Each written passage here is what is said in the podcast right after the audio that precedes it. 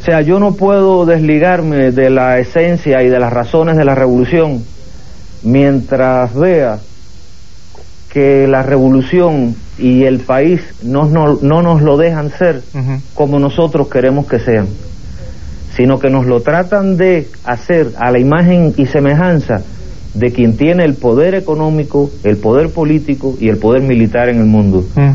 Entonces cuando es David contra Goliat, es el mismo cuento. Por eso es tan difícil de apagar la idea de la revolución, justamente por la cantidad de, de cosas que ha tenido en contra. O sea, no nos han dado derecho ni siquiera a cometer nuestros propios errores. Los hemos cometido y gravísimo pienso yo también, pero constantemente ha sido un hostigamiento y, y, y aun cuando aplastaran la revolución siempre quedaría el aquello de, bueno, y si hubieran dejado a los locos aquellos hacer lo que querían, ¿qué hubiera pasado?